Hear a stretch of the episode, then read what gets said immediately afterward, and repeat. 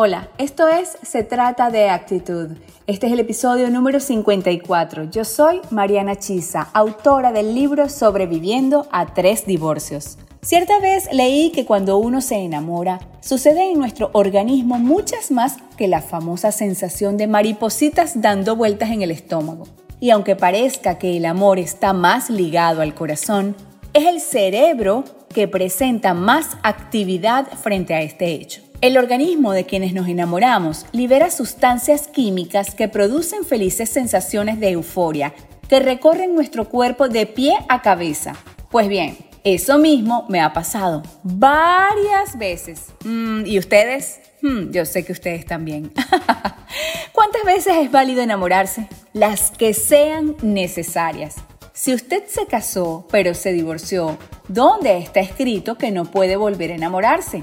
O si usted enviudó, ¿dónde está escrito que no puede volver a enamorarse? En mi caso y después de tres divorcios estoy enamorada. Definitivamente porque este amor que disfruto hoy es un amor maduro, bonito, sincero, sin culpas ni remordimientos y sin complejos. Cuando me casé por primera vez creía que era la protagonista de un cuento de hadas que el felices para siempre era una sentencia certera e inmutable. Ni idea tenía de lo que vendría, y mucho menos imaginaba la fortaleza espiritual que desarrollaría. Pero sí tuvo que pasar tiempo y andar por caminos tortuosos para volverme a casar por cuarta vez. Valió la pena. Ha sido la mejor decisión de mi vida, la mejor decisión que he tomado. Y es que amar no es como una profesión. No podemos decir un día me retiro del amor o ya estoy jubilado para enamorarme. Mientras el corazón siga latiendo, el amor será una posibilidad, eso sí, sin afanes, sin apuros. Es conveniente saber cuándo realmente estamos enamorados. En muchas relaciones abunda el entusiasmo, el cariño, la costumbre, pero nunca el amor.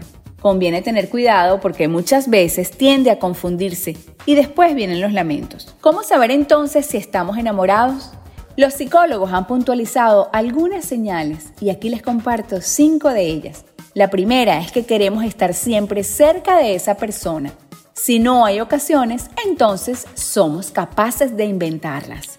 En segundo lugar, comenzamos a imaginarnos el futuro con esa persona. La fantasía invade nuestra mente día y noche, soñando lo que sería una hipotética vida juntos. En tercer lugar, nos preocupamos por sus problemas. Sufrimos, sí, si los vemos sufrir nos afecta que se enferme o que enfrente cualquier otra circunstancia difícil. En cuarto lugar, nos encanta conversar con esa persona, tanto que podemos durar horas y horas conversando sin darnos cuenta del paso del tiempo. Y en quinto lugar, comenzamos a confiar en esa persona y poco a poco dejamos ver tal cual somos con nuestros defectos y virtudes. Enamorarse es una de las experiencias más formidables de la vida y no está negada a ningún ser humano. Todos tenemos derecho a que el corazón lata con fuerza por otra persona, que las manos suden cuando las vemos, que hasta cueste conciliar el sueño pensando en esa persona. El amor siempre será una buena idea.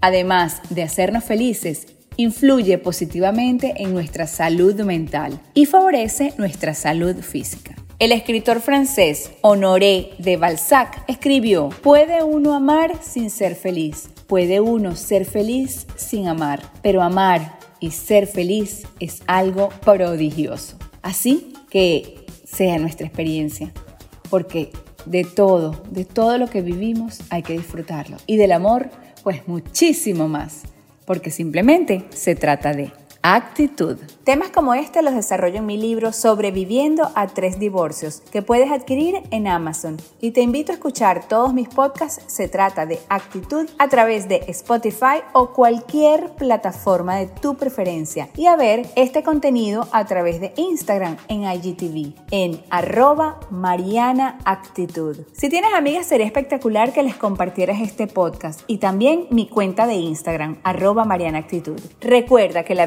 en tu vida siempre, siempre está a tu alcance, porque simplemente se trata de actitud. Bendiciones para ti.